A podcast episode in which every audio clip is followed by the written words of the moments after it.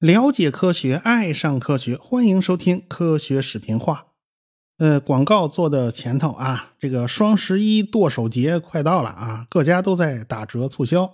我们科学声音的小程序里边也有促销活动，您现在啊就可以去我们的小程序里边看看有没有喜欢的收费节目啊，您就赶快下手喽啊！安卓手机呢，打开我们的小程序会有弹窗；iOS 呢没弹窗，呃，您只能去访问网页版了。有不清楚的，您可以找客服去咨询啊。走过路过，您不要错过哦。这回呢，我们开讲一个新的系列，我们来讲讲航天史，讲讲人类是如何征服太空的。提起航天呢，我们就不得不想到火箭啊。这个火箭跟太空总是联系在一起的。这个金灿荣、金政委经常说啊，这个航天科技呀是送人上天的。这个航天科工的呢，它属于是送人上西天的啊。其实这两家分的没这么清楚。我们家呢就出身于航天科工的啊，我老爸就是搞反舰导弹的啊，C 八零幺。呃，不管是导弹也好呢，火箭也罢，其实都是类似的，都离不开发动机，特别是离不开火箭发动机。要说起火箭呢，这一点我们中国人还是很自豪的啊。最早把火药用作军事用途的是我们中国人。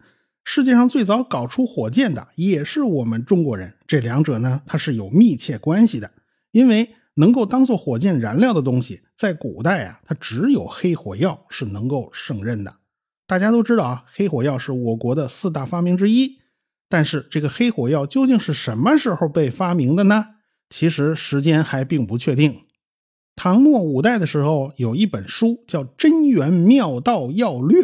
一听这名你就知道是部道家典籍啊，里边有一些记载，说雄黄、雌黄、硝石和蜂蜜放在一块炼制的时候，你千万小心啊，因为这玩意儿温度高了，弄不好就会烧到手和脸。你要是弄大了呢，那连屋子一块烧啊。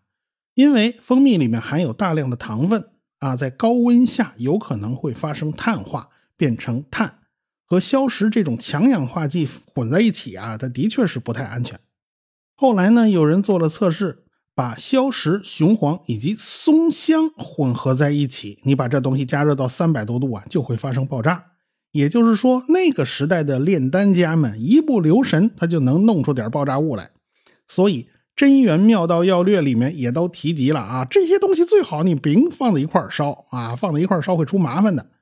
由此可见呢，黑火药是不太可能比这本书的年代更早。它要是更早的话呢，炼丹家们应该知道啊，这些东西是可以用来配火药的。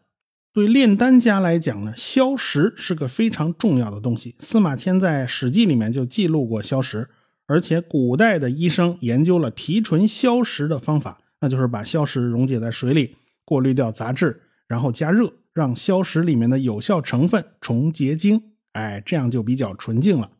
重结晶以后呢，就会出现六棱柱形的晶体，有点像游戏里面画的那个水晶矿，带刺儿、带芒的啊。所以呢，结晶以后的硝石就被称为芒硝。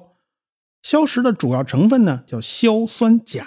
可是古人呢，他分不清楚那么多晶体，白花花的一大片，所以呢，他就搞不清楚。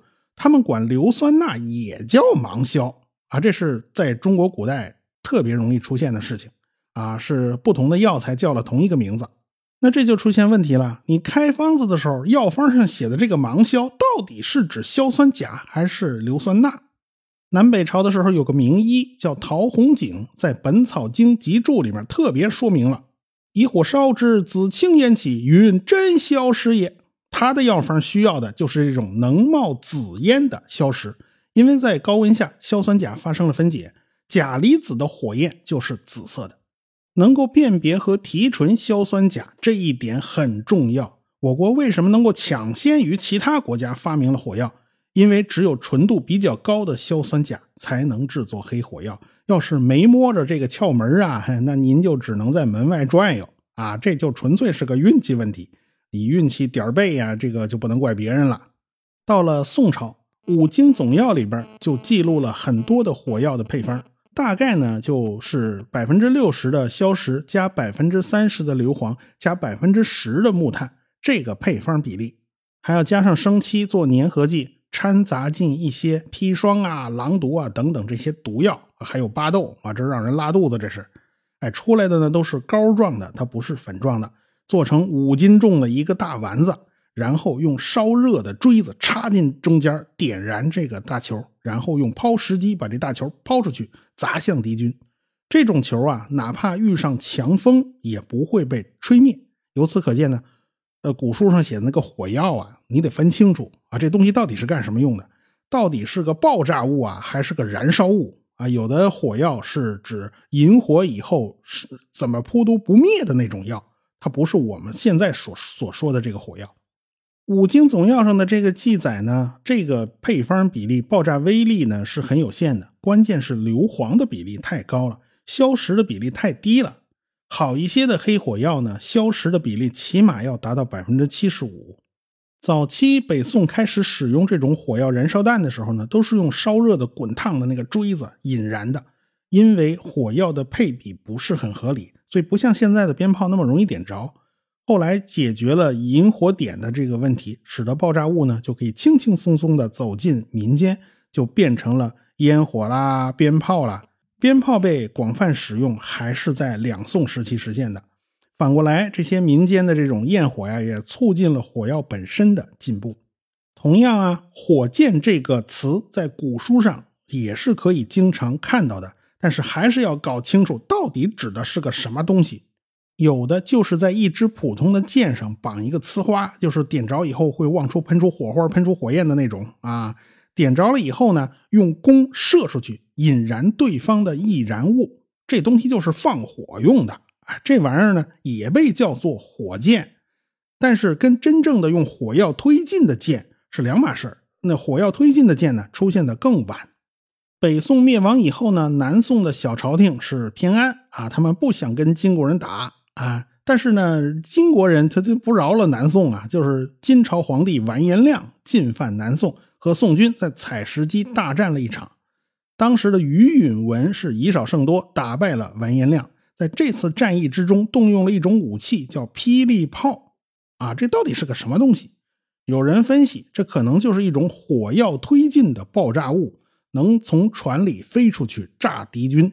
啊，当然了，我国古代文人在记录这些武器的时候呢，总是轻描淡写，加上汉语本身它有一定的模糊性，它也不够细致严谨。因此，很多地方只能靠推测，它不是特别准。如果真的是像某些人分析的那样，霹雳炮是一个自己能飞出去炸敌人的东西，那么我们可以认为这就是原始的火箭弹啊，这个原始的 RPG 嘛。什么叫一物降一物，卤水点豆腐呢？啊，这个金国欺负南宋啊，但是金国自己也被蒙古欺负，后来金国面临蒙古的打击。中都城都丢了，不得已就把国都搬到了过去北宋的首都开封府。结果呢，这个窝阔台是大汗呢，他派兵南下攻击开封府，双方都动用了大批的火器，也就是用抛石车发射火药丸子啊，这是这种东西。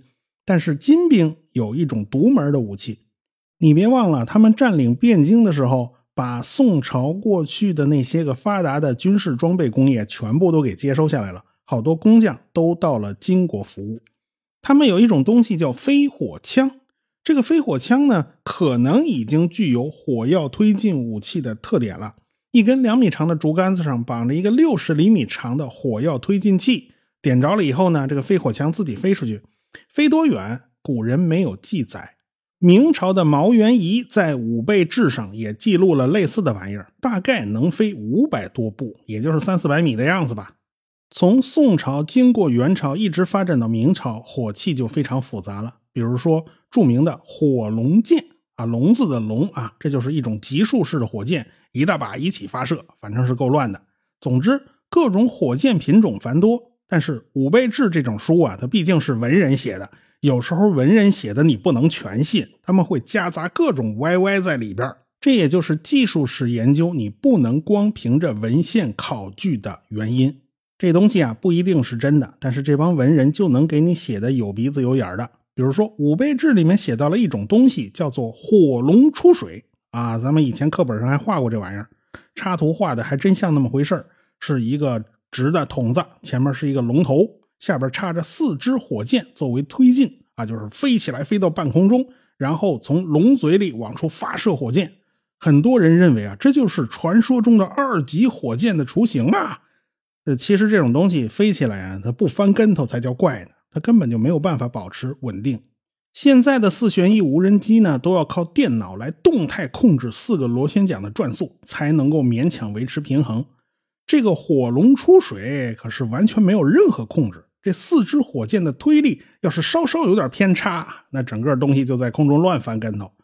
谁敢用啊？这玩意儿，你知道那个箭射向哪个方向啊？所以这事儿啊，他根本就不能信。这事儿是属于文献上写的信誓旦旦，但实际科学原理考察以后发现根本就不太现实。还有与此相反的，就是从原理上来讲，从事情的经过上来讲，看上去好像没什么破绽，但是在文献上怎么都查不到。万户的故事我们都听说过，说的是明朝初年有个人叫万户。坐在绑着四十七只礼花弹的椅子上，手里举着两个大风筝，然后就让人点了火。他想飞上天呐，然后，然后就没有然后了。可能最后连骨头都没凑齐啊，这就炸飞了。这个故事啊，很多人都知道，甚至 NASA 还在月球上用万户的名字命名了一座环形山，叫万户环形山。但是这个故事在中文的典籍里面是根本找不到的。这个故事最早出现在一九零九年的《科学美国人》杂志上。这个主人公呢，他也不叫万户，而是叫王图。这原文是英文，我不知道对应的哪个汉字，所以只能先凑合着这么念啊。时间呢也给定死了，说是公元前两千年啊。这公元前两千年，那是传说中的夏代。夏代哪来的火药啊？还有啊。这个王图自己作死，被礼花弹炸得浑身都是伤，但是居然没死啊！没死还被皇帝打屁股，你人都炸成这样了，皇上还有心思打屁股？这是什么皇上啊？这都哪儿跟哪儿啊？所以，一九零九年《科学美国人》杂志上发表的这个故事，它不靠谱。到了一九四四年，威利莱在一本讲述火箭的书里面提到了万户这个名字，这是万户出现了啊！到了一九四五年。赫伯特·奇姆在自己的书里面才提到了我们今天所知道的这个万户的故事。到底万户是名字还是官职，都很难说得清楚。啊，有人认为这就是个官职，不是他的名字。元朝的时候呢，有万户这个职位，但是到明朝给改了，改成了都指挥使，下边的千户百户没改。所以很多人就认为这个证据是对不上的，所以也不认为这是一个真实的故事。虽然从情节上来讲啊，这种作死的事情完全是有可能发生的啊，这个万户活得不耐烦了，他就这么干了。但是对不住啊，史书上一笔都没有留下。总之，到了明朝的中后期，国家都比较太平了，所以对武器的发展呢，也就没有了多少需求，发展速度呢也就慢下来了。后来戚继光练兵的时候呢，就不喜欢这些花里胡哨的东西，他还是比较看重最普通的枪、最普通的炮啊，就是这东西最管用了，其他的都给我一边去。明朝末年基本上就靠买外国的红衣大炮，或者是仿造外国的红衣大炮来解决问题。到清朝呢也是一样，因为临到用的时候，你再去研发根本就是来不及的，所以能买嘛就是最方便的事情了。后来清朝中中后期以后比较稳定了，也就不再需要搞这种武器上的研发，所以对这方面的事情呢又松懈了。没办法，这就是一个自然规律。欧洲呢在不断的打仗，因为国家比较多嘛，所以火器进步就非常快，而且他们还有现代科学技术的加持，这就不是我们这个传统古老的文化能够比得上的了。一八零五年，英国的康格里夫发明了一种新的火箭，稳定性就比我国当时用的火箭要好得多。鸦片战争时期，英国人还用过这种火箭。洋务运动的时候呢，国内仿造过这种火箭，还有呢，仿造过性能更好的哈尔火箭。为什么要把那种能喷火的火药筒子捆在箭杆上呢？啊，不能让它直接自己飞吗？那是因为箭杆是可以提供稳定性的，但是也有一个问题啊。捆上去的这个火药筒子，它不是在箭杆的中心呢，它多多少少要偏移一点，所以这个偏移对稳定性是有影响的。康格里夫火箭的改进呢，也就在此，它把箭杆插在了尾喷口的中心，这样的话，喷出来的火焰就是完全对称的，推力方推力也是完全对称的，所以它的精度也就比较高。哈尔火箭呢，那就更先进了，它是依靠偏斜火箭喷出的气体啊，引起火箭身体的旋转，然后就靠陀螺效应来稳定火箭姿态，它并不靠那个长长的杆子来稳定自己的姿态，这样就省事多了，体积也小很多了。去掉箭杆，这是火箭演化历史上重要的一步。所以呢，二零零四年，这个哈尔就被选入了国际航天名人堂。尽管欧洲的军队里面有火箭部队啊，这可能是一个营里面专门抽出一个小队来操控操控火箭，哎，但是呢，火箭说到底比枪炮来讲还不是一种主流的武器，它的装配量呢还是比较小的。主要的武器呢不是枪就是炮。所以，儒勒·凡尔纳写过一本科幻小说，叫《从地球到月亮》，里面就描述了用一种超级大炮把人装到炮弹里面打到月球上去，对不对？他对火箭一点都没有关注，否则的话他就会写成火箭了嘛，对不对？当然了，这个凡尔纳在这本书里挺阴险的啊，在他这小说里面呢，这一炮打歪了，所以这颗炮弹就没有落到月球上，而是成为了环绕月球运行的一颗卫星。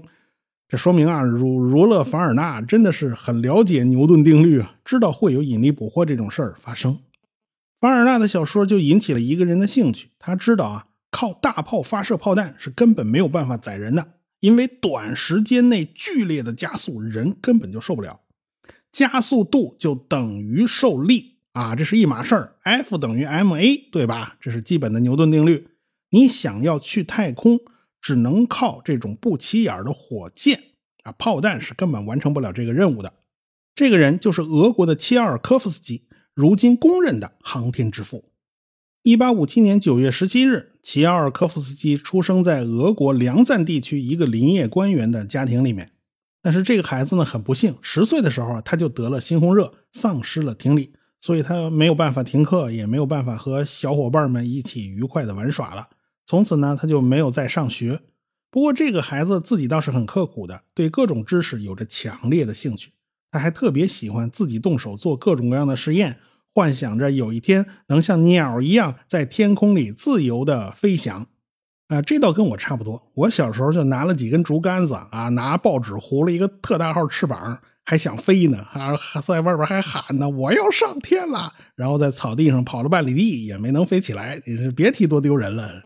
总之呢，齐奥尔科夫斯基全都靠自学，因为没人教他，他也没有上学。十六岁那年呢，他自己一个人来到了莫斯科，在莫斯科，他读了大量的数学、物理、化学、机械以及天文学方面的书，而且呢，他还去大学旁听，估计听是听不见了，你靠眼睛看还是可以的啊，一边看一边做做笔记，这还这还行，那耳朵是实在是不行了。他呢一边读书一边自己做实验，以后他可就没有这么好的条件了。后来他就搬到了比较偏僻的地方，比较闭塞。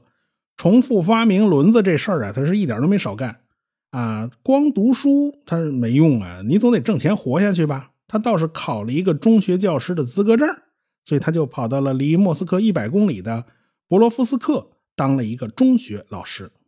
俄罗斯当时比较落后啊，你只要有点文化啊，你能考出个证来，到穷乡僻壤当个老师啊，还是能够混口饭吃的。所以，这个齐奥尔科夫斯基呢，就白天上课，晚上继续做他的实验，自己闷头鼓捣。一八八一年，他独立的搞出了气体动力学理论啊，也就是基于分子运动论的这么一个理论。其实呢，这就是典型的重复发明轮子。他寄给人家以后，被人家退回来了啊。人家跟他说，这个理论二十五年前就有了啊，你怎么又重复发明了一度一回？你是不是什么都不知道？嗯，他的确是很多事情不知道。他第二篇论文的题目是动物机体的力学啊，他转了个方向，开始研究生物学。这篇论文倒是得到了当时著名的生理学家叫谢切诺夫的支持，所以切尔科夫斯基呢就进入了俄国物理化学学会啊。所以呢，人家其实本质上也不是个民科，人家走的还是官方的渠道。一八八四年开始，他把注意力放到了热气球上。十九世纪末呢，人类飞上高空的唯一方式就是坐热气球。但是当时的热气球是用涂满了橡胶的布做的，不怎么结实，而且还容易着火。最大的缺点是没法控制，全靠风吹于是呢，齐奥尔科夫斯基就开始研究人可以操控的金属气球，也就是飞艇。整个十九世纪呢，发明家们都在想方设法增加气球的操控性啊，你只能靠风吹，这玩意儿太被动了。有人就给气球安装了人力驱动的螺旋桨，说白了就是拿脚踩的嘛。但是人能有多大力气呢？所以这种飞艇想做大了也就不太可能。当时也有人想把蒸汽机给挂到气球上，但是蒸汽机实在太重了，你要带上天呢，那非常困难。所以只有等到内燃机出现了，才有可能被装到气球上。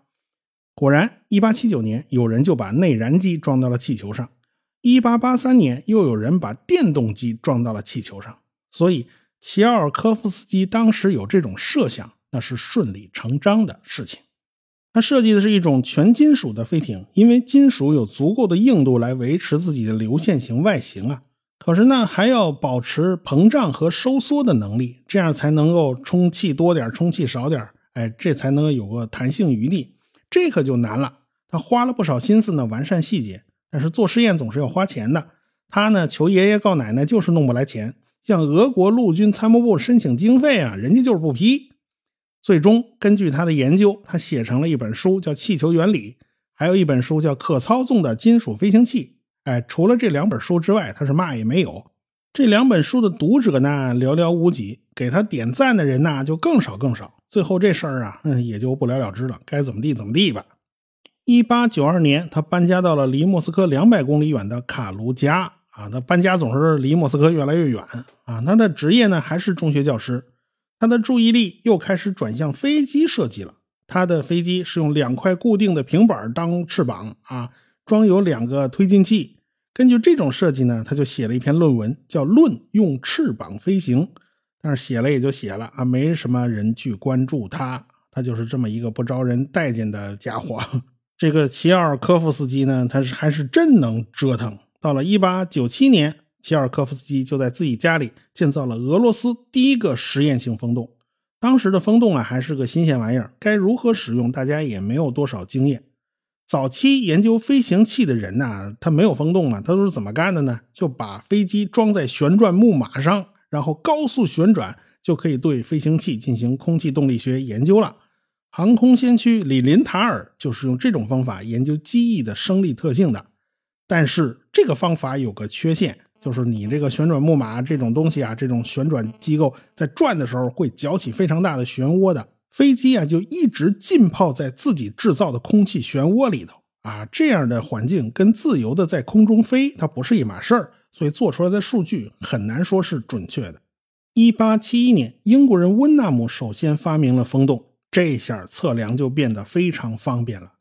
齐奥尔科夫斯基呢，就利用一个离心式鼓风机建立了一个开放式的风洞，算是风洞方面的先行者啊，他也是先行者之一吧。一九零零年，他申请了一笔经费啊，这次终于有人给他批经费了啊，就利用这个风洞测量了很多几何形状的气动特性，什么方的、圆的、扁的，全都测了一遍。他的这些研究就给后来俄国著名的空气动力学家茹科夫斯基很大的帮助。啊，这个齐奥尔科夫斯基是个先驱，先驱总是给后辈很多的启发。然后呢，然后就没有然后了哈。当时的俄国政府总是不肯给齐奥尔科夫斯基的研究花钱，一点钱都不想花了。没办法，齐奥尔科夫斯基呢又开始寻求下一个目标了。这一次，他把眼光投向了没人敢想的太空。预知后事，我们下次再说。学声音。